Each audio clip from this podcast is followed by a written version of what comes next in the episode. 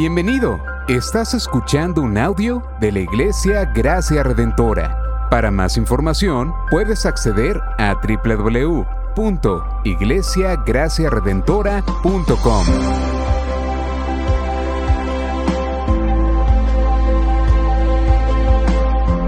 En la exposición de la palabra, el pastor Xavier Torrado.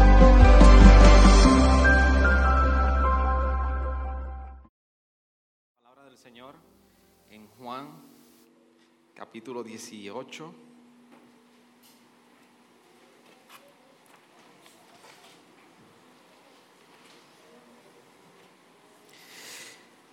Y vamos a darle lectura del versículo 28 hasta el capítulo 19, versículo 18, 16.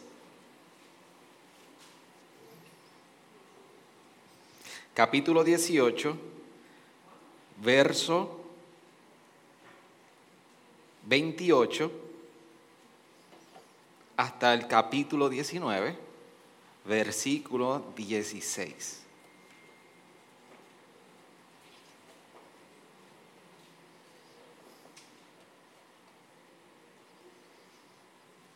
Y dice la palabra del Señor de la siguiente manera.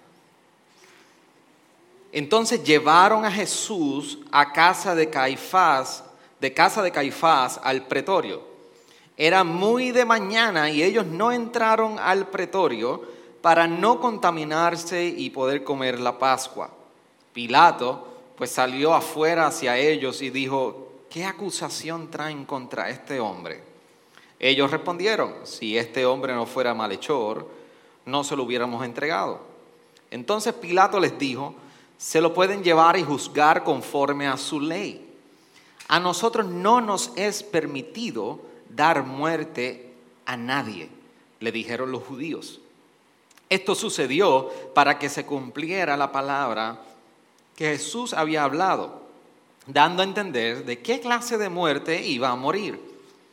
Pilato volvió a entrar al pretorio y llamó a Jesús y le preguntó, ¿eres tú el rey de los judíos? Jesús respondió, ¿esto lo dices por tu cuenta o porque otros te lo han dicho de mí? Pilato contestó, ¿acaso soy yo judío? Tu nación y los principales sacerdotes te entregaron a mí. ¿Qué has hecho? Jesús le respondió, mi reino no es de este mundo. Si mi reino fuera de este mundo, entonces mis servidores pelearían para que yo no fuera entregado a los judíos. Pero ahora, mi reino no es de aquí. Así que tú eres rey, le dijo Pilato. Tú dices que soy rey, respondió Jesús. Para esto yo he nacido y para esto he venido al mundo, para dar testimonio de la verdad. Todo el que es de la verdad escucha mi voz. Pilato le preguntó, ¿qué es la verdad? Y habiendo dicho esto, salió otra vez a donde estaban los judíos y les dijo, yo no encuentro ningún delito en él. Pero es costumbre entre ustedes que les suelte a alguien durante la fiesta de la Pascua. ¿Quieren pues que les suelte al rey de los judíos? Entonces volvieron a gritar diciendo, no a este, sino a Barrabás. Y Barrabás era un ladrón. Entonces Pilato tomó a Jesús y lo azotó y los soldados tejieron una corona de espinas, la pusieron sobre su cabeza y lo vistieron con un manto de púrpura. Y acercándose a Jesús, le decían, salve, rey de los judíos. Y le daban bofetadas. Pilato salió otra vez y les dijo, miren, lo traigo fuera para que sepan que yo no encuentro ningún delito en él. Y cuando Jesús salió afuera, llevaba la corona de espinas y el manto de púrpura. Y Pilato les dijo, aquí está el hombre. Cuando lo vieron los principales sacerdotes y los guardias gritaron, crucifícalo, crucifícalo. Pilato les dijo, ustedes pues lo toman y lo crucifican, porque yo no encuentro ningún delito en él.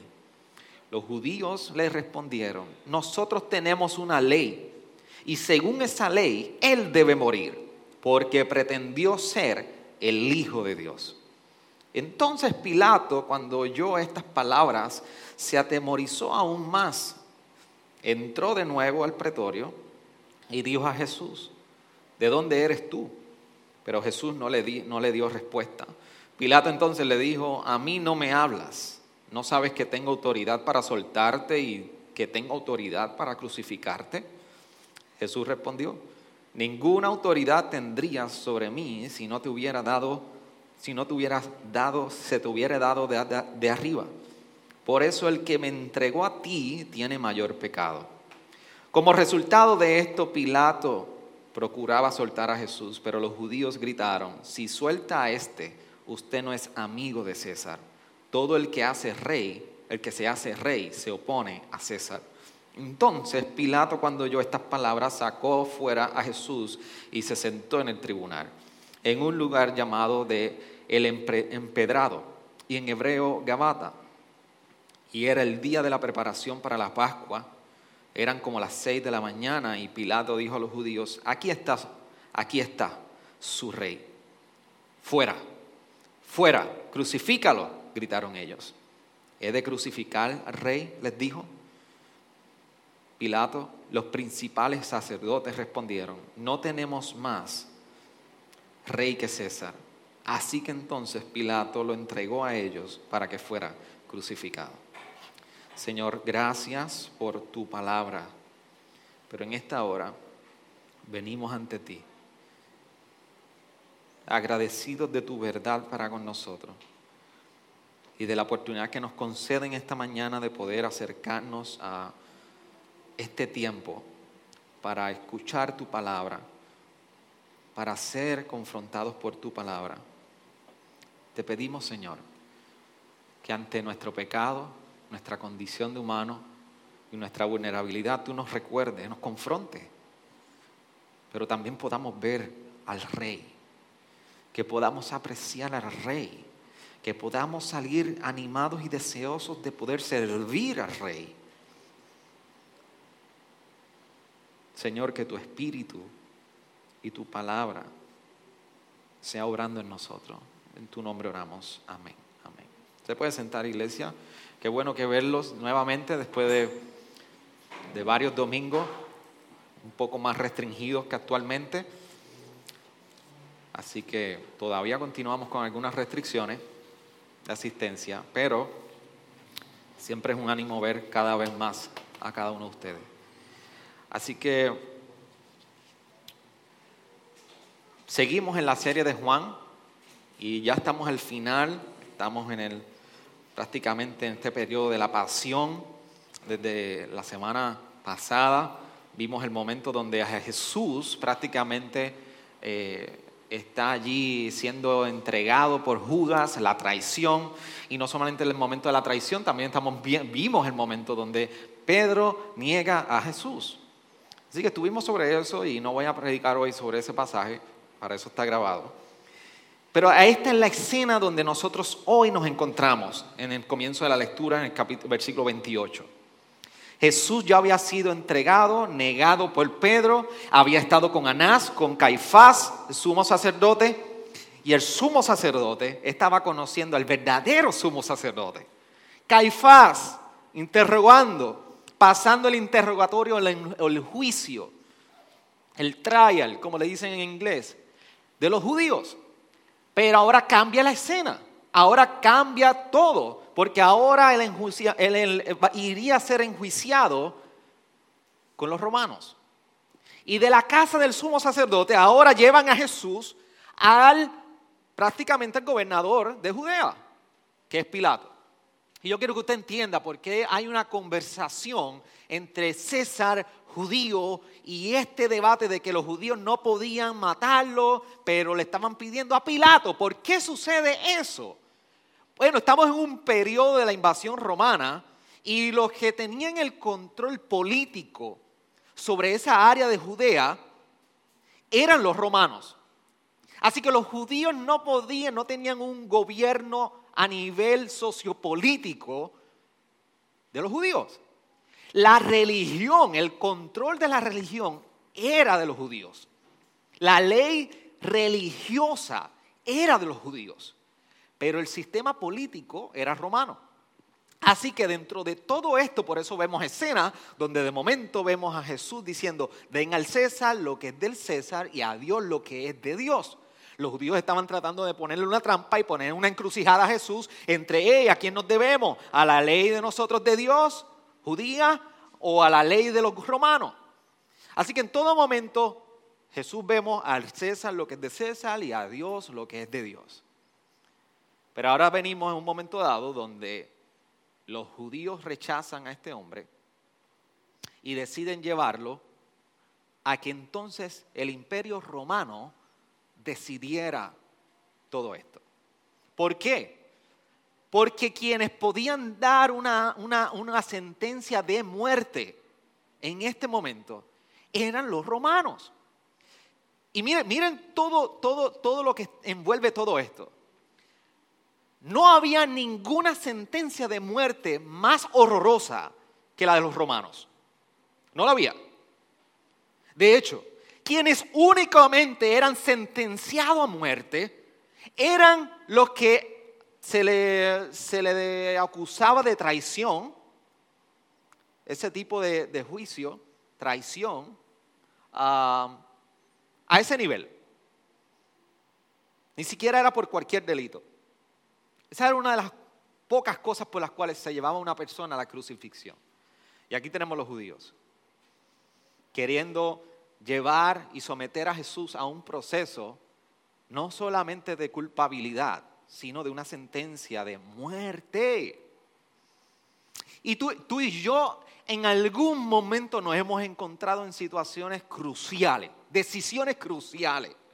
Y en estos días ni se diga desde las complejidades de cómo vivimos, cuándo vamos a comprar, dónde salir, dónde meternos, a las damas, con qué, miren qué dilema, ¿con qué voy a combinar la mascarilla hoy?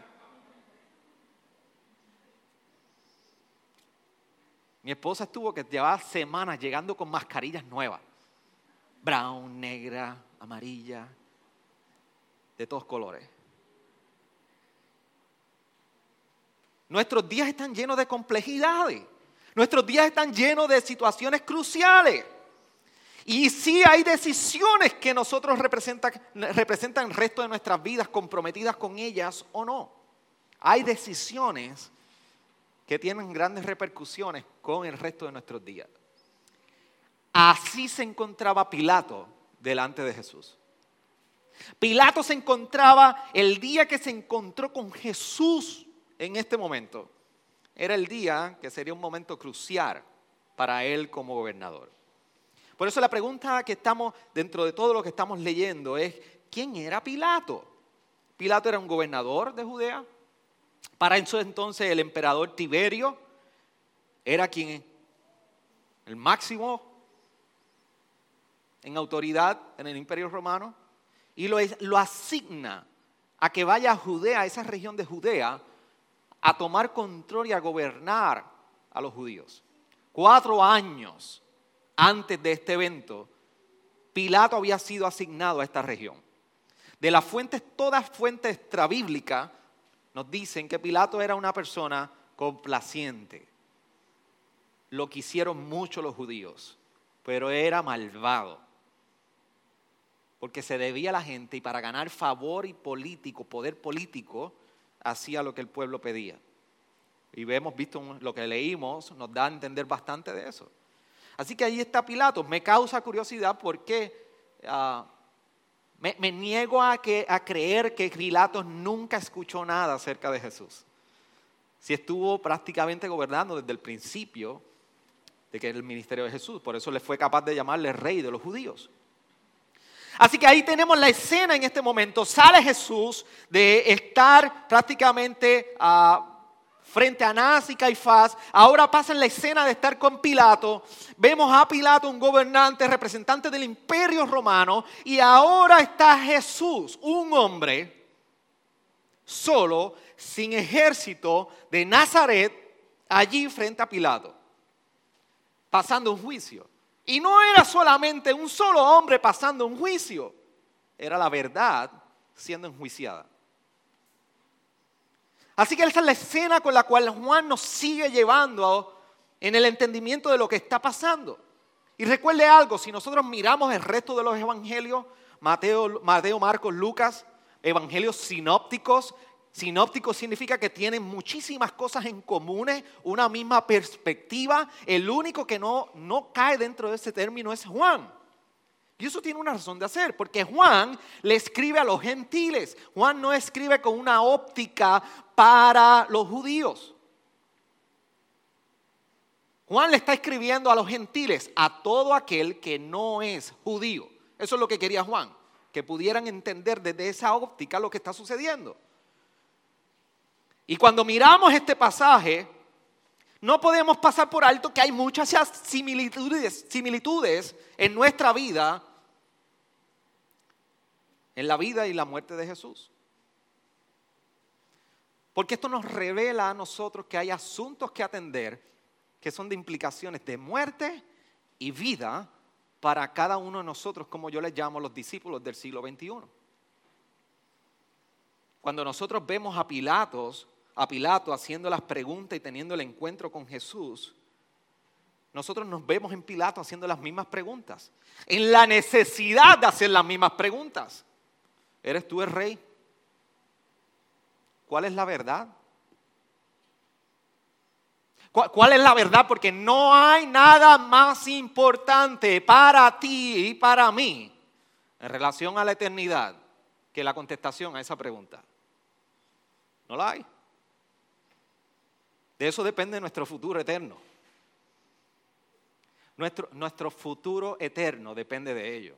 Entiéndeme algo. Futuro eterno. Lo que no se va a acabar.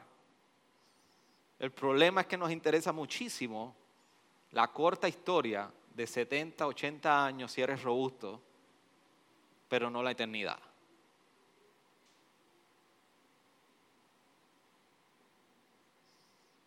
Por eso es importante las preguntas que hace Pilato. Por eso es importante entender que nosotros nos vemos en Pilato, cuestionando la fe, cuestionando a un hombre que no era simplemente un hombre sin ejército de un pueblo humilde, sino que era Dios mismo, hecho carne, encarnado entre nosotros y afirmando que es la verdad. Así que lo primero que vemos es que hay una acusación contra Jesús. Del versículo 28 al 32 se está sometiendo una acusación. Es hallado culpable por los judíos, lo llevan a Pilato y allí le presentan a Pilato a este Jesús para que dependiera de la decisión del gobernante, de Pilato, lo que sucedería, sucedería con Jesús. Pilato, como, como todos romanos que fueron pioneros en establecimiento de un sistema judicial, fue con todas las preguntas de rigor, porque nadie llegaba a la crucifixión si no era porque era hallado culpable. Y comienza con una pregunta judicial. ¿Qué acusación traen contra este hombre? ¿Ustedes no han escuchado a los jueces? ¿A qué se le acusa a este hombre? Y comienzan los abogados de defensa y comienzan los otros abogados los fiscales a presentar causa. Pues Pilato está preguntando, ¿cuál es la causa? Presenten causa sobre esto. ¿Cuál es el delito? Y estamos en un periodo de la Pascua, ceremonia religiosa, y Pilato, conociendo la tradición de los judíos, decide entonces salir porque ellos no podían entrar. La semana que viene vamos a hablar muchísimo sobre eso, qué implicación tenía y qué relación tiene con lo que presentan los otros evangelios de que estos judíos deciden no contaminarse. Así que Pilato, siendo sensible, conociendo la tradición, sale y decide atenderlos afuera para que ellos no se contaminaran y continuaran la Pascua. La Pascua, donde se sacrificaba corderos en recordatorio, en cierta manera, de lo que Dios hizo con el pueblo en Egipto cuando los liberó. Algunos comentaristas tienen grandes conflictos con este pasaje porque la historia de Juan lo pone en un orden cronológico distinto a lo que está sucediendo, pero la realidad es que no solamente la Pascua fue un evento de recordación del pasado cuando Dios liberó al pueblo de Egipto y los cruzó por el Mar Rojo. Con el tiempo esto fue cambiando en cierta manera, porque recuerden, todos los años el pueblo hacía la, Pascua, celebraba la Pascua, celebraba la Pascua. ¿Se acuerdan cuando eh, se, les, dio la orden de sacrificar cordero y, poner sangre en los dinteles de las puertas para que el ángel de la muerte cuando pasara no entrara en ninguna de esas casas y matara al primogénito? Ese es el recordatorio. Necesitaba derramamiento de sangre. Y pasaba por alto la muerte. Había expiación de culpa. Así que en inglés, Pascua, Passover, pasa de largo. Con el tiempo el pueblo cae en esclavitud, si sigue la historia en el Antiguo Testamento, no solamente salen de Egipto, luego comienzan a adorar ídolos, vuelven ídolos hasta que quedan en cautiverio en un momento dado. Y ahora la pregunta no era simplemente, ah, ¿nos salvó Dios? La pregunta era, ¿nos salvará Dios? Porque ahora el contexto de redención para el pueblo de Israel en un momento dado era no solamente hacia el pasado, ahora era, ¿quién nos va a salvar? Así que tiene muchas implicaciones en el contexto histórico, en el orden que Juan coloca a Jesús presentándonos un sacrificio de Jesús como el Cordero de la Pascua. No hay casualidad que coincida y Juan nos quiera compartir por qué este momento de Jesús coincide con el tiempo de la Pascua. Así que ahí tenemos los judíos no queriendo contaminarse para continuar en la fiesta y la tradición de la Pascua, donde estarían prácticamente sacrificando cordero, pero el Dios de la Pascua lo estaban sometiendo a un juicio. Por eso lo que revela en este momento dado es la hipocresía religiosa que se estaba viviendo. Allí estaban todos ellos. Danos a Barrabás. Danos a Barrabás.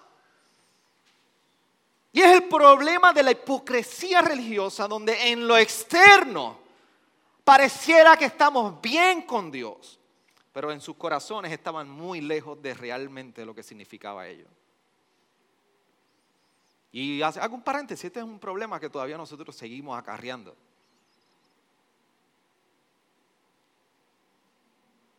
Mucha gente nos enfocamos en la apariencia, seguir los rituales, parece que todo está muy bien,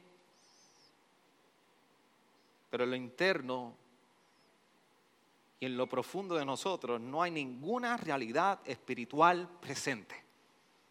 Todo es mera apariencia. Y allí estaban los judíos tratando de seguir la ley. Y mientras ellos estaban tratando de vivir por la ley, estaban sacrificando y entregando al dador de la ley. Por eso, problema y cuidado con siempre querer estar en el lugar correcto, hablar lo correcto y verte lo correcto y verte de manera correcta pero en tu interior todo está mal. Eso nos recuerda que para Jesús y seguir a Jesús se requiere un corazón. Un corazón que reconozca que Él es Jesús. No es suficiente seguir la ley. Ahí vemos los judíos siguiendo una ley, entregando al dador de la ley, pero no reconociendo a Jesús.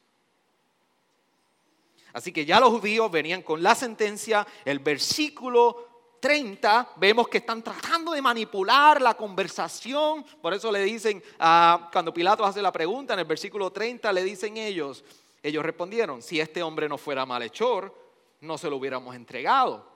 Una retórica a la inversa. Porque está aquí, es culpable. ¿Para qué te lo hubiésemos traído? Así que están tratando de manipular el proceso el versículo 31 les dice, nos dice que no tenían prácticamente, que ya tenían una sentencia, dice, se lo pueden llevar y juzgar conforme a la, su ley. Ah, mira lo que ya lo pensaban los judíos. A nosotros no nos es permitido dar muerte a nadie. Ellos querían la muerte, decían, pero no podemos, así que estamos buscando ver la manera como lo matas, Pilato, mátalo. Pero Pilato lo vemos en todo momento tratando de resistir, tomar el caso en sus manos, tratar de poder continuar con el caso. No, no, no, no. Y esto nos revela muchísimo del carácter de Pilato, porque nos dice que Pilato era bien ambivalente. El deseo de ser un gobernador exitoso lo llevó a complacer la gente y ganar poder. Por eso dentro de todo esto vemos un Pilato que en sí se está preguntando, ¿cómo me zafo de esto? ¿Qué tengo que hacer? ¿Qué es lo más fácil para yo zafarme de esto? Aquellos que crían saben muy bien que cuando estamos tratando de hacer la sentencia de culpabilidad sobre uno de nuestros hijos, preguntamos, ¿quién hizo esto? Y vemos algún tipo de lógica entre nuestros hijos tratando de salirse de toda esta dinámica de culpabilidad. Fue, fue ella, fue ella. En mi casa son expertas repartiendo culpa. El problema es que nunca llevamos un cordero a quien sacrificar. Así que vemos a Pilato tratando de preguntar, ¿qué yo hago? Esto no, no veo culpabilidad en él. Así que Pilato decide en el versículo 33 entrar nuevamente al pretorio, quizás en su versión de la Biblia dice el palacio, el lugar de gobernanza. Y allí está Pilato solo con Jesús. Ahora Pilato se va a un tiempo íntimo y personal con Jesús. Y entra solo con Jesús para conocer los detalles de la acusación. Y la pregunta que le hace es, ¿eres tú el rey de los judíos? Pero lo interesante es que Jesús decide interrogar a Pilato. Jesús decide entrar en, lo profundo y en la conciencia de Pilato a interrogarlo él y virarle la tortilla. Y por eso, como dice el buen puertorriqueño, versículo 34 vemos cuando dice, Jesús respondió, ¿esto lo dices por tu cuenta o porque otros te lo han dicho de mí? Pilato viene con una pregunta y Jesús viene y comienza a entrar en la vida de Pilato a preguntarle, ¿qué piensas tú de mí, Pilato? Pilato, ¿cuál es tu opinión de mí? Porque, lo, por lo que le dicen otros, pero yo quiero saber, ¿qué es lo que tú piensas de mí? ¿Cómo tú me ves a mí? Pilato que está en la posición de ver cómo me zafo de esto, y que estoy seguro que había escuchado de Jesús, es imposible que en cuatro años no hubiese escuchado de Jesús. Ahora vemos que quien lo tenía en cautiverio o arrestado, ahora el prisionero era quien estaba haciendo el cuestionamiento a Jesús, a, a Pilato. Era el prisionero quien estaba haciendo la examinación. Y Pilato muy sagaz le dice, ¿acaso soy yo judío? Pilato tratando de zafarse dice, ¿qué tengo que ver yo? Yo, no, yo soy romano, yo no te traje aquí. ¿Acaso soy yo judío?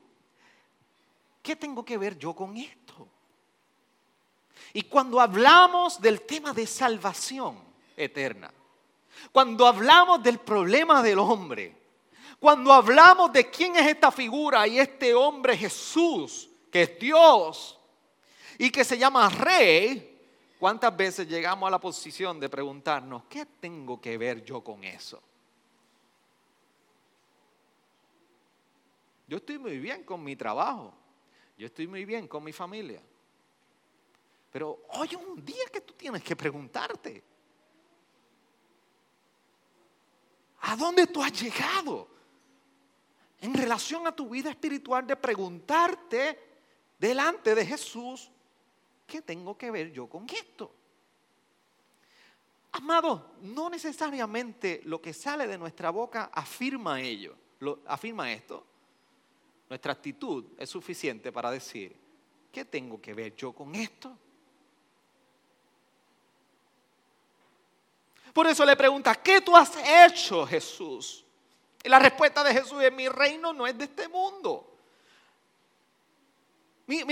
Jesús no está hablando, déjame dejarlo más, adelante, pero Jesús prácticamente le está diciendo, Pilato,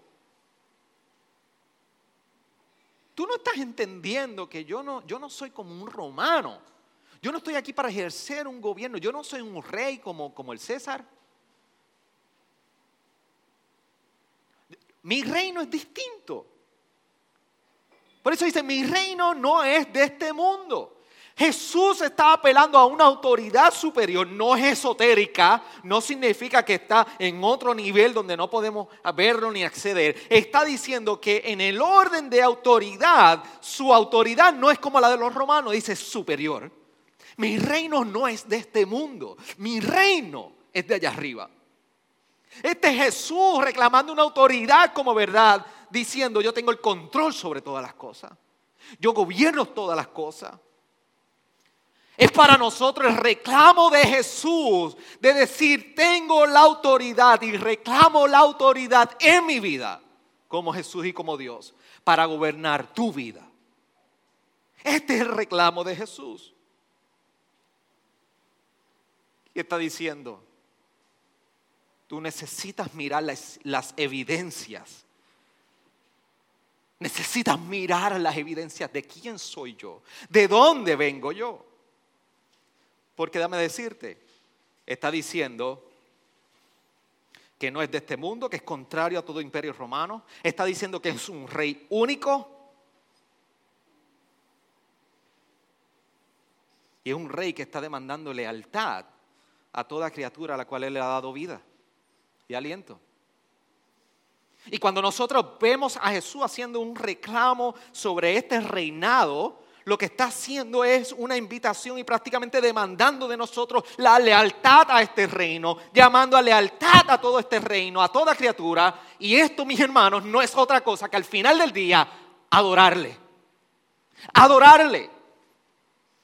Ante un Jesús que hace su reclamo de un reino fuera de este, de este mundo. Es el reclamo de su autoridad hacia nosotros. Y Pilato sigue en el versículo 37 con la pregunta, ¿así que eres rey de los judíos? Y Jesús les responde, tú dices que yo soy rey. Para esto yo he nacido y para esto he venido. hermoso como Jesús dice, yo fui nacido, soy humano 100%, pero he sido enviado 100% Dios. Jesús está hablando de su deidad de su humanidad y de su divinidad. Está revelando la deidad. Por esto Pablo cuando le escribió a Timoteo en un momento dado, en capítulo, en la primera epístola de Timoteo, capítulo 6, y versículo 13, le dice, te mandé delante de Dios que, que da vida a todas las cosas y de Cristo Jesús, que dio testimonio de la buena profesión delante de Poncio Pilato. Y la buena profesión o confesión es esta, que, que Él es rey. Él es el rey. Él es el rey de toda gloria. Así que si para ti, si Él no es rey, ¿qué es para ti?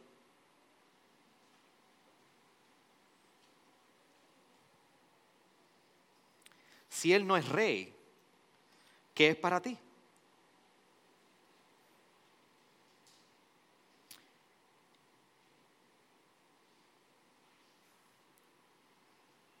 La única manera de nosotros poder reconocer un rey,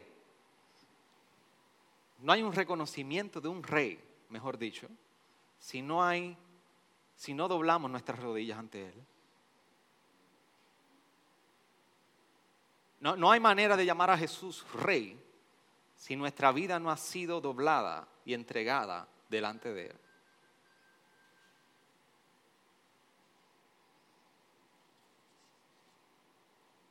Mis hijas tuvieron el deseo de, no sé cuántos han visto la, la, famosa película Mulan. Y en una de las entradas de Mulan al imperio, lo primero que entra se inclina delante del rey. Y que no hay manera de tú reconocer que Jesús es rey si tu vida no ha sido entregada al servicio del rey. Si tu vida no ha sido humillada y tu voluntad por completo ha sido entregada al rey. Por eso la pregunta que Jesús, eh, Pilato escuchando todo esto, cuando Jesús le está diciendo, yo he nacido para dar testimonio de la verdad. He venido al mundo para dar testimonio de la verdad. todo el que es la verdad escucha mi voz. Todo el que es de la verdad escucha mi voz. Y Pilato tiene que preguntarle, ¿cuál es la verdad? Jesús le está hablando, es la verdad de mi reino, de, de Dios y de quién soy yo, de mi autoridad. Es, es, el eco que resuena una y otra vez en las palabras de Jesús desde Juan 14, cuando viene diciendo, yo soy el camino, la verdad, la vida, nadie viene al Padre sino por mí. Por eso la pregunta es, ¿qué hemos hecho con la verdad? ¿Qué tú has hecho con la verdad? Juan, como buen discípulo, aplicó esto muy bien cuando va vamos a la primera epístola de Juan, capítulo 4, versículo 6. Él dice lo siguiente, nosotros somos de Dios. El que conoce a Dios nos oye. El que no es de Dios no nos oye. En esto conocemos el espíritu de la verdad y el espíritu del error. Yo quisiera que usted supiera la cantidad de veces que yo estoy semana tras semana en consejería bíblica. La gente viene con múltiples problemas y afirmando que pueden, que quieren servir a Dios, que quieren poner su vida delante de Dios. Pero cuando se les comparte la verdad, estos ojos ven. Estos mismos ojos ven. Como en muchas ocasiones la gente dice, no puedo.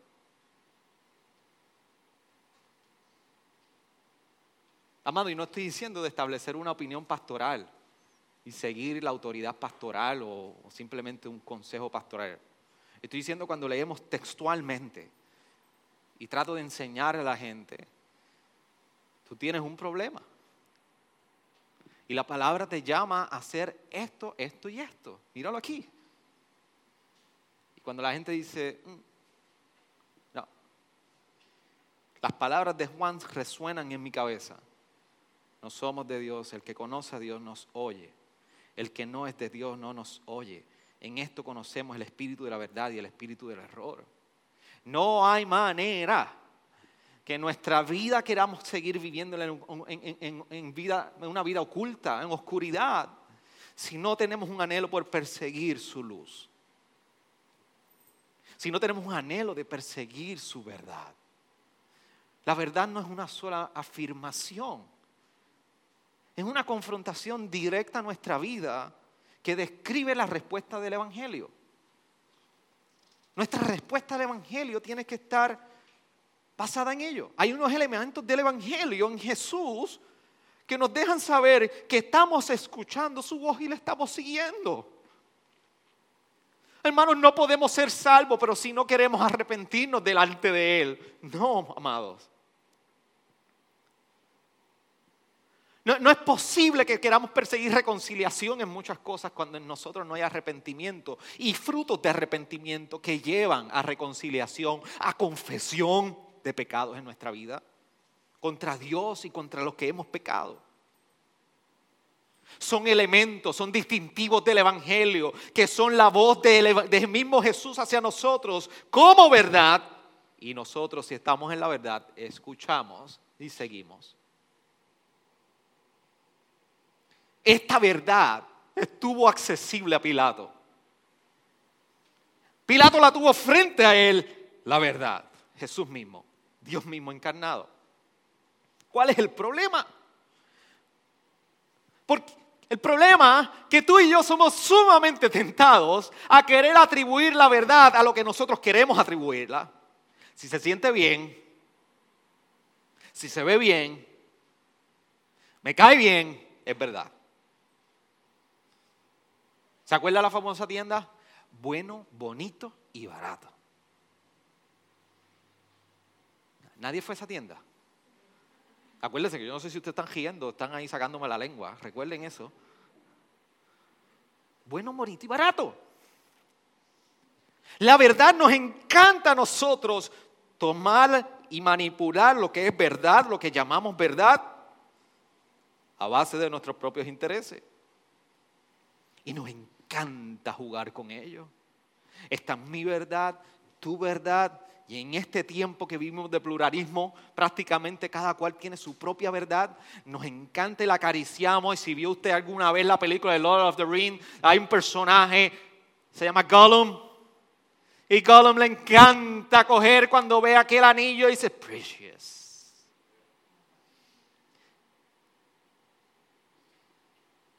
Y nos encanta, ¿verdad? Tomar nuestra verdad a nuestros propios términos y decir, precious. Es mi verdad.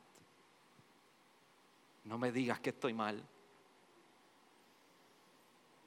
Se siente bien, se ve bien, es bueno, es verdad. Y somos en ese momento dado los pilatos del siglo XXI rechazando a Jesús cuando llegamos a ese estado.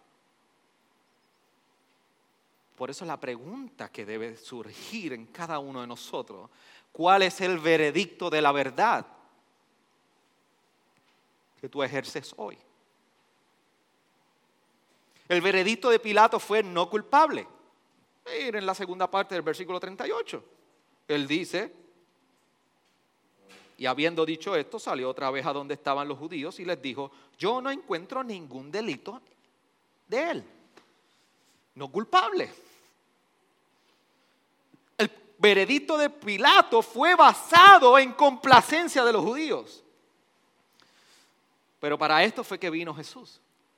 Mientras pidieron Barrabás, danos a Barrabás y crucifica a Jesús, Jesús vino para esto, para morir en el lugar de Barrabás, para morir en el lugar tuyo y mío, los Barrabás, morir por nuestro pecado, morir en el lugar tuyo y mío quienes somos los merecedores de muerte. Nosotros somos los Barrabás. Él murió en nuestro lugar. Y yo quiero que usted mire bien la escena que Juan nos plantea aquí. Porque pareciera que en ocasiones nosotros vemos esta escena como si estuviéramos viendo la película The Passion de Mel Gibson.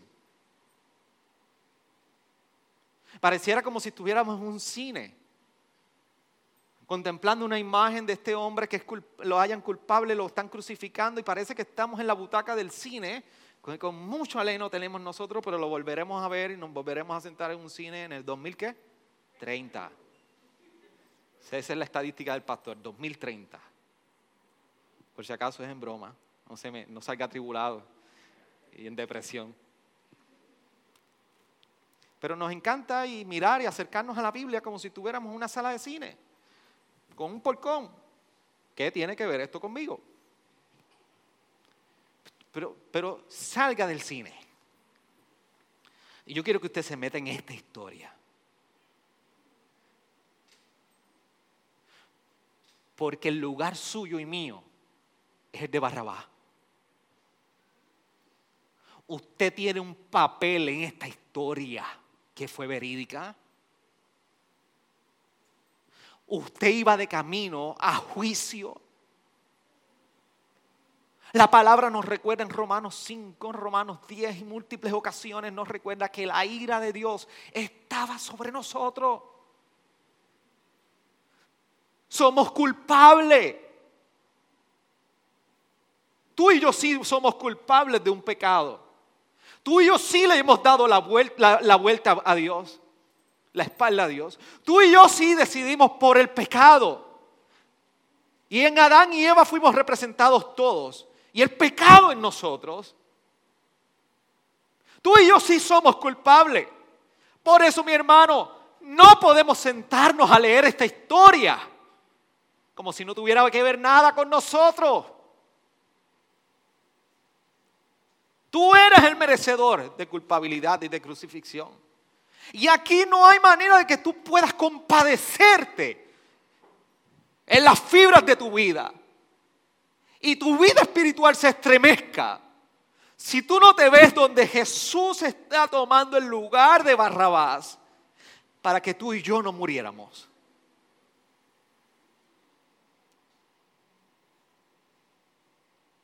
Tú y yo lo crucificamos a Él.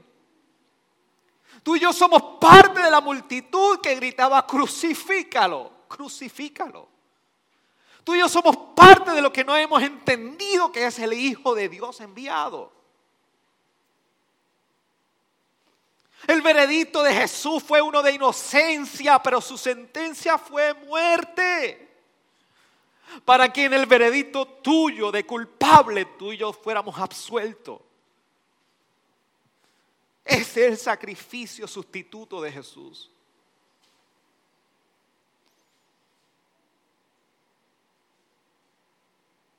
Por eso, si tú piensas que tú no eres un rebelde, tú eres un rebelde. Tú como Barrabás eres un rebelde. Y Jesús y la muerte y el significado de la cruz en este momento dado y lo que continuaremos la semana próxima, precisamente es ese, que su muerte en la cruz representa la muerte en nuestro lugar por cada uno de nosotros como rebelde. ¿Y cuál es la respuesta de nosotros? Ignoramos entonces lo representativo que es para nosotros cuando los judíos estaban gritando, crucifíquenlo, crucifíquenlo, crucifíquenlo, crucifíquenlo. Pero aquí, como había un famoso libro del 1982 de Josh McDowell, hay evidencias que exigen un veredicto.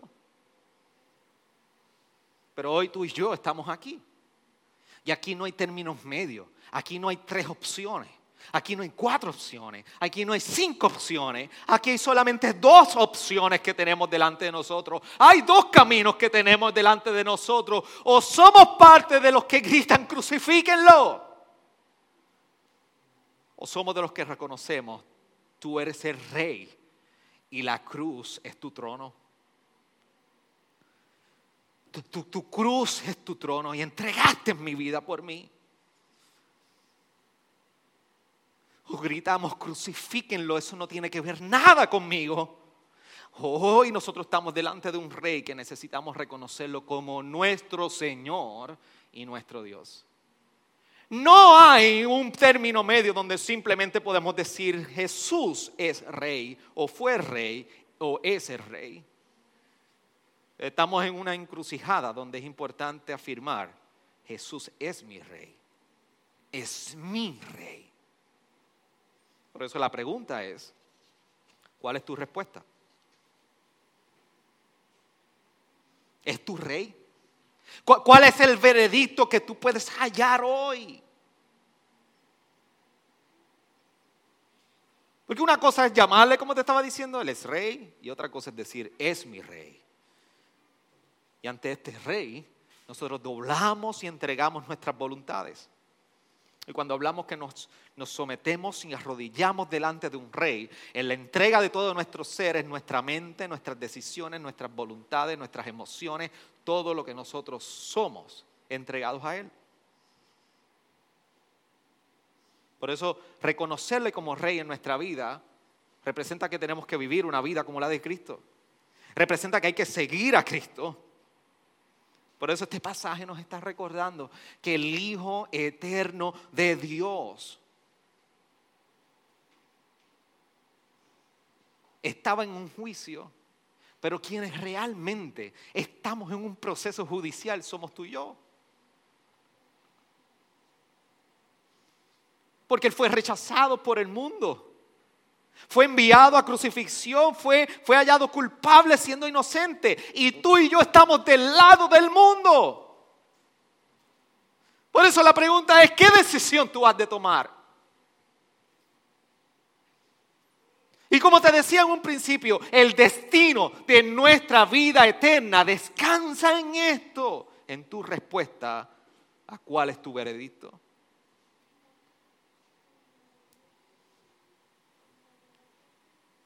Por eso cuando miramos esta escena, nos debe inquietar.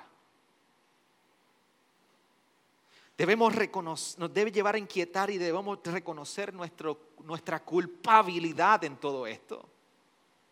Nos debe llevar a reconocer que no solamente admitimos nuestra culpabilidad, sino también podemos apreciar y contemplar la gracia manifestada de Dios en su Hijo en este momento dado para con nosotros. Por eso debe retar y confrontar la manera que tú y yo vivimos hoy. nuestros motivos y nuestras aspiraciones en la vida. Si la, la escena de un rey siendo enjuiciado y que nos confronta a nosotros sobre qué opinamos y cuál es nuestro veredicto de la verdad, el rey no confronta nuestra manera de vivir. Posiblemente que todavía no le has llamado rey.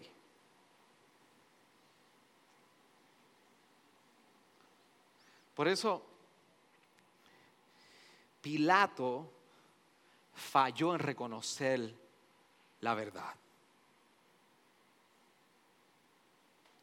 Los judíos fallaron en reconocer la verdad. Pero tú no falles hoy. Tú no falles hoy en reconocer la verdad. Porque del lado que tú y yo estamos, debemos expresar que Dios tenga misericordia de todos nosotros hoy. Inclina tu rostro ahí. Y yo quiero que con toda la intención tú puedas tomar unos segundos y unos minutos y tú puedas reflexionar sobre cómo tu vida pasa un veredicto sobre este rey.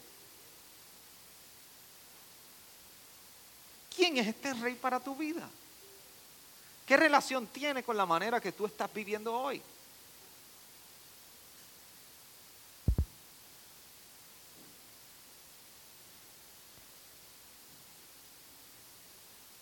Por eso te invito a que tú puedas inclinar tu rostro y orar al Señor y meditar en su palabra y rogarle. Señor, posiblemente hoy es un buen día para tú decirle, Señor, yo necesito reconocerte como el rey en mi vida. He estado del lado que no corresponde. O posiblemente tú hoy puedas decir, yo, yo he estado afirmando que tú eres rey. Pero Señor, delante de ti tengo que reconocer que mis aspiraciones, mis decisiones, mi manejo del tiempo, las pasiones que sigo, no son representativas de que yo te sigo a ti como rey. Yo quiero ser un embajador de tu reino.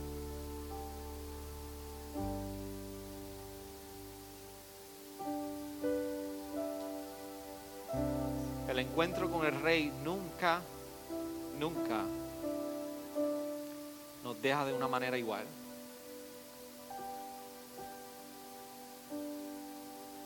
No hay manera que podamos encontrarnos con el rey y que nuestra vida continúe como si nada hubiese ocurrido. Permítame orar por ustedes, iglesia. Y si hay algo que hoy nosotros en la palabra podemos estar seguros, es que Jesús tomando nuestro lugar en la cruz, tomó tu, tu lugar y mi lugar con los más pequeños, los más grandes pecados en tu vida. Y allí fue a la cruz en tu lugar y mi lugar. Por eso hoy apreciamos la gracia de su salvación manifestada en la cruz. Por eso hoy si tú sales confrontado de cómo vives para el rey, puedes salir también con la certeza de que hay esperanza. Porque tú no tienes que pagar nada. Jesús lo hizo todo por ti. Hoy entregamos nuestra vida simplemente y ponemos nuestra fe en Él. Y nos da esperanza para nuestras luchas, nos da esperanza para el día difícil y nos da esperanza en el día que nosotros no encontramos sentido a la vida. Porque Él tomó tu lugar y mi lugar por mí. Y nos recuerda que lo tomó por los pecados de siempre. Y dice que los arrojó al mar y nos purificó blancos como la nieve. Por eso eso trae esperanza a nosotros hoy. Permítame orar por cada uno de ustedes. Señor y Padre y Rey de toda gloria. Al principio de este servicio leíamos el Salmo 24 y nos preguntábamos junto con el salmista, ¿quién es este Rey de gloria? Y en tu palabra hoy y en tu evangelio hemos sido recordados de quién, este, quién es este Rey de gloria, que es el Señor de los ejércitos, ese Rey de la gloria. Es el Señor fuerte y poderoso. El Señor poderoso en batalla, quien fue a la cruz y derrotó todos los enemigos, trayendo libertad sobre nosotros. Y expusiste en aquella cruz a todos potestades. Y a nosotros nos rescataste del lodo cenagoso a nosotros nos rescataste del lugar de Barrabás. A nosotros nos rescataste de la esclavitud del pecado. A nosotros nos has recordado en tu palabra hoy que en nuestra infidelidad, en nuestro pecado, en nuestro rechazo del verdadero rey, tú Señor has mostrado gracia y misericordia para con nosotros. Y hoy tú has tomado nuestro lugar. No porque hay algo bueno en nosotros, sino porque tú, Señor, eres el único bueno y tú diste en tu misericordia toda tu vida. Por eso en los días que parece que no hay esperanza para con nosotros, Señor, tu gracia es más suficiente, más que suficiente. Por eso en los días que nosotros estamos como un barrafaz, tu palabra nos recuerda. Pero Dios pero Dios en su gracia nos ha rescatado, Señor, y nos ha permitido ser parte y sentarnos a la mesa del Rey. Por eso, Señor, ¿cómo no es de entregarnos nuestras vidas a ti? en total servicio de adoración y rendición de nuestras voluntades, de quienes nosotros somos. Por eso no cabe más que pedirte perdón, Señor, delante de tu palabra. Por los días que vivimos en nuestro propio reino. Por los días que vivimos pensando que somos nuestros propios reyes de nuestra historia. Por los días que pensamos que nuestro reino consiste en cómo nos vemos, nos vestimos, qué tenemos y qué aspiramos. Pero el reino, Señor, consiste en los pobres de espíritu, Señor, que reconocen su pobreza reconocen que no tienen nada y dependen totalmente de ti. Por eso hoy queremos vivir nuestras vidas y alinear nuestras vidas y entregar nuestras vidas al único rey verdadero en nosotros, al único rey que ha sido capaz de entregarse por la vida de su pueblo. Por eso que en esta hora seamos recordados y confrontados que no hay manera de vivir una fe cristiana si no es en, total rendición al Rey de toda gloria. Pero Dios, que es rico en misericordia, por causa del gran amor con que nos amó, aun cuando estábamos muertos en nuestros delitos, nos dio vida juntamente con Cristo. Por gracia ustedes han sido salvados. Esa es la historia de los Pilatos y Barrabases del siglo XXI. Gracias, Señor. Amén. Gracias por sintonizarnos. Puedes encontrarnos en las diferentes plataformas de redes sociales, como también visitarnos a www.iglesiagraciaredentora.com.